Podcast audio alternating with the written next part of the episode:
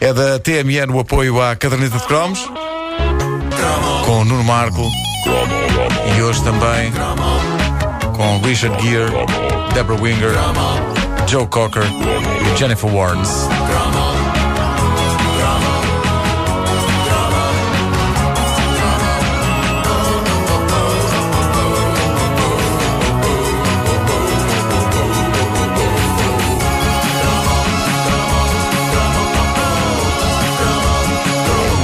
Já aqui falámos no Top Gun como o clássico das nossas adolescências que conseguia a rara proeza de agradar às raparigas, amor, e aos rapazes, combates aéreos.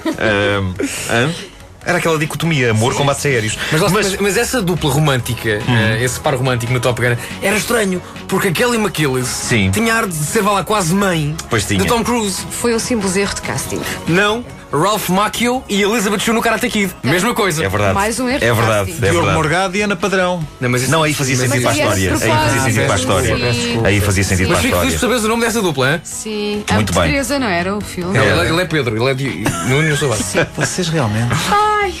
A verdade é que antes do Top Gun já tinha havido um outro filme mítico que conseguia esse luxo de juntar militarismo e romance num pacote luxuoso. E foi feito em 1982, chamava-se Oficial e Cavalheiro. E era a história incrível de um rapaz, interpretado pelo Richard Gere, numa altura em que ele conseguia abrir mais os olhos do que consegue hoje. À força. ele passou muitos anos a franzir os olhos para ter estilo e para fazer as miúdas cair por esse estilo que eu posso definir como míope chique. E ele era de facto um rapaz rebelde que decide ingressar na Marinha e assim escapar do seu dia a dia pobre e trágico, que inclui um pai bebedolas e que anda em tronco nu pela casa e uma mãe que, coitada, já lá está. I joined the Navy. You joined the Navy. What's so funny? you, man. O rapaz ingressa na tropa, entra em conflito com o sargento, que é interpretado por essa figura clássica É dos pá, anos 80, sim. que é Louis Gossett Jr., mas acaba por ser com o sargento, apesar de, ou talvez por causa das duras provas a que o sargento o submete, que o rapaz irá aprender o valor da amizade, da disciplina e do respeito. What's your name, boy? Mayo. Os anos 80 eram uma época em que me parece que Hollywood pretendia que a rapaziada entrasse no cinema para se entreter e saísse de lá direitinha para o centro de recrutamento mais próximo. Não fossem os soviéticos entrar rompando um dia pela América adentro. Achas que no fundo é uma mensagem subliminar? Eu acho que Vejam isto, isto é engraçado, saem do cinema e vão listar-se. Exato, epá, é, é porque tu fica. é, é, repara, em Portugal o serviço militar era obrigatório, não é? Nós todos sabíamos que mais ou mais cedo, mesmo que depois ficássemos inaptos, íamos pelo menos ter de ir à inspeção. E eu desde cedo que percebi que isso não me interessava nada. E houve mesmo alturas em que eu tive tanto terror do dia em que tivesse de ir para a tropa como do dia da minha morte. Até porque achava que as duas coisas eram capazes de coincidir assim que me pedissem para atirar uma granada para um sítio qualquer. E eu dava por mim a tomar nota de todos estes filmes que mostravam a tropa como uma coisa que, apesar de dura até era gira e fazia bem e levava a que uma pessoa engatasse miúdas, e pensava, epá, quando chegar a véspera de eu ir para a tropa, eu vou ver estes filmes todos de seguida para depois aquilo me parecer uma coisa boa. Aliás, tu foste à tropa e viste. Estava a pensar nisso, acredita. eh, não teria valido nada.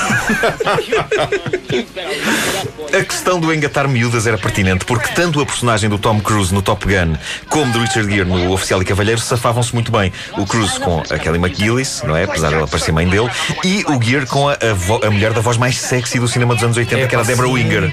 A Deborah É, Winger. o- é do Against All Odds Vidas em Jogo? É, mesmo? É essa, sim, sim, sim. É essa. Em Oficial e Cavalheiro. Não, não é. Isso é, é. um mito. É. É, um mito. Já Então. houve um ouvinte que nos corrigiu essa informação. Lá, é, que nós tentámos sim. dizer. É, Aquela, é aquela que anda com, o- com o outro no, na, em Xixiniça? É outra As rapariga. pirâmides? Isto faz. Ah, É outra rapariga. Fazem trungalhonguice numa gruta. Pois não é no Xixiniça, no sim. Eu acho que é outra rapariga.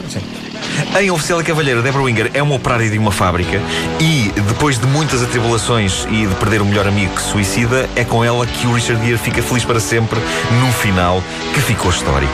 Então o que é que acontece? Richard Gere entra pela fábrica onde a Deborah Winger trabalha, já todo fardado como um oficial, porque entretanto é promovido.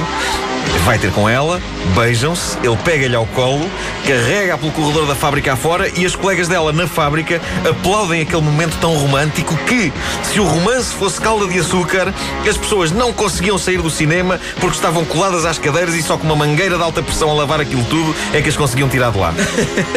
Ele leva-a pelos corredores da fábrica, ela tira-lhe o chapéu de oficial e põe-no na cabeça dela, feliz e galhofeira, e a gente percebe que nessa noite vai haver festa rija na cama.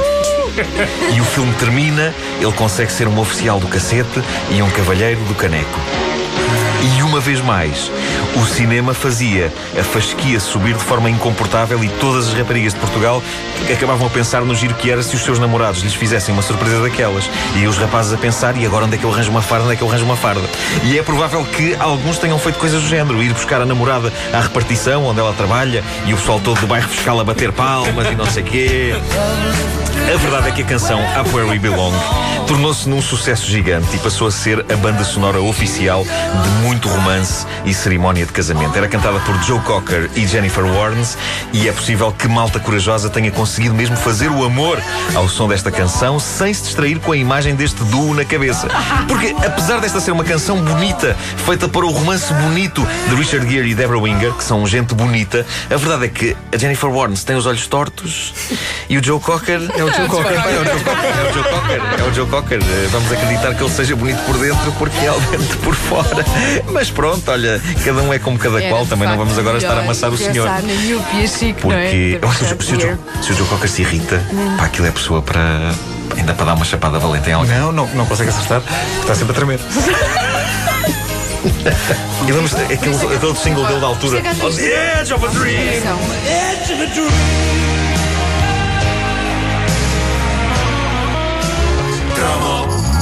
A caderneta de cromos com Nuno Marco, uma oferta TMN. Ponha a conversa em dia. Daqui a uma hora, uma edição.